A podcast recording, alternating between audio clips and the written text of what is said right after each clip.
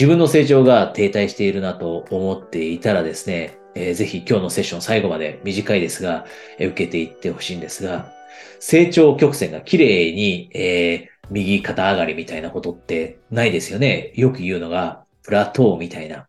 ある程度行ったら止まってしまう時があって、で、そこで一時停滞してまた上昇すると。で、このプラトーという、えー、行き詰まったような、停滞したような状況にいる時ですね、ぜひ忘れてほしくない学びがあるんですね。この学びを活用すると、自分の成長が変わってくると、スピードが変わってくるということ。これ、すごくえコーチングセッションの中でも、えよく出てくるトピックであり、しかも、コーチングのクライアントさんがですね、実際に取り入れてみると、これ大きく自分を変えてくれましたと言ってくれることなんですが、じゃあそもそも学びってどんなタイプがあるかというのを考えたときに、多くの人が周りからの学びというのはものすごくもともと大切にしてるんですね。特にこうやって話を聞きに来てくれる人というのはもう学びから、周りからですね、周りから学ぶという姿勢、ものすごくある人たちです。で、周りからの学びってもう当たり前ですが重要ですよね。で、そういう人っていうのはしっかりとセミナーに参加したり、しっかりと自分がなりたいと思っているような人、そういった人を見つけて何かを学ぶ。で、本を読むかもしれません。そういうことをしていると。でも、見落としがちなのが、実はものすごく価値がある学びがあって、それは自分の経験から学ぶということなんですね。自分の経験から学ぶ。周りから学ぶだけではなくて。で、これをやっている人っていうのは実はものすごく少ないです。コーチングをしていて気づくのは。で、じゃ具体的に自分の経験から学ぶってどんな風に何をすればいいの？というと、毎晩、毎晩、あなたのノートだったり、またはスケジュール帳、日記帳、ジャーナル、こういったものに、一日を振り返って、今日、一日の中で大切な学びがあるとしたら何だったんだろう？ということを書き出すと。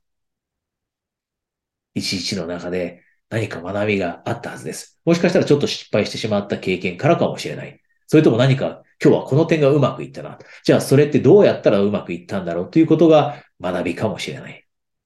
で、このように毎日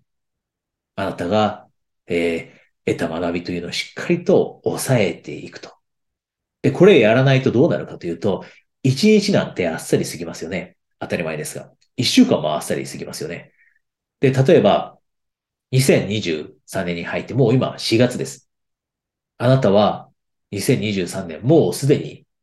3ヶ月以上経ったということで早いなと感じていないでしょうか？多くの人がそう感じると思うんですね。で、人によってはその3ヶ月間の中で何か学びがあったかなというふうに振り返った時に見つけられなかったりします。でもそういう人たちとは線を引いて、あなたは毎日のように夜自分の経験の中からこんな学びがあったということを押さえておけば、もう4月時点であなたはすでに少なくとも90個の学びはあると。3ヶ月分の学び。毎日一つずつ得ていった学びが少なくとも90はある。で、書き留めることで初めてしっかりと私たちで学びを心に留めることができる。書かなくていいと思っている人もいるかもしれませんが、実際には書かずに普通に過ごしてしまえば得た学びというのは忘れ去られていきます。なので、あえて書き留めて、それを毎日継続すること。これが重要です。で、これをやると、たとえ1年が終わったとしても、この1年何もなく過ぎた1年だったなというふうに終わるのではなくて、この1年、少なくとも自分の成長はあったな。たくさん成長を書き留めたな。たくさん学びを書き留めたなというふうに思えて、充実感にも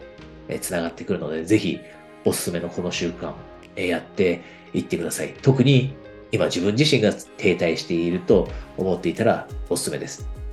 で、この停滞というトピックですが、例えばビジネスだったり、あなたのやっていること、ミッション、こういったものでですね、今停滞を感じていて、で、それを抜け出すためにコーチングというのを試してみたい。こんな風に思っていたらですね、今、一人一度限定で、ストラテジーセッションという Zoom のセッションをプレゼントしているので、情報下にあります。そちらからお申し込みください。それでは、またですね、次のセッションでお会いしましょう。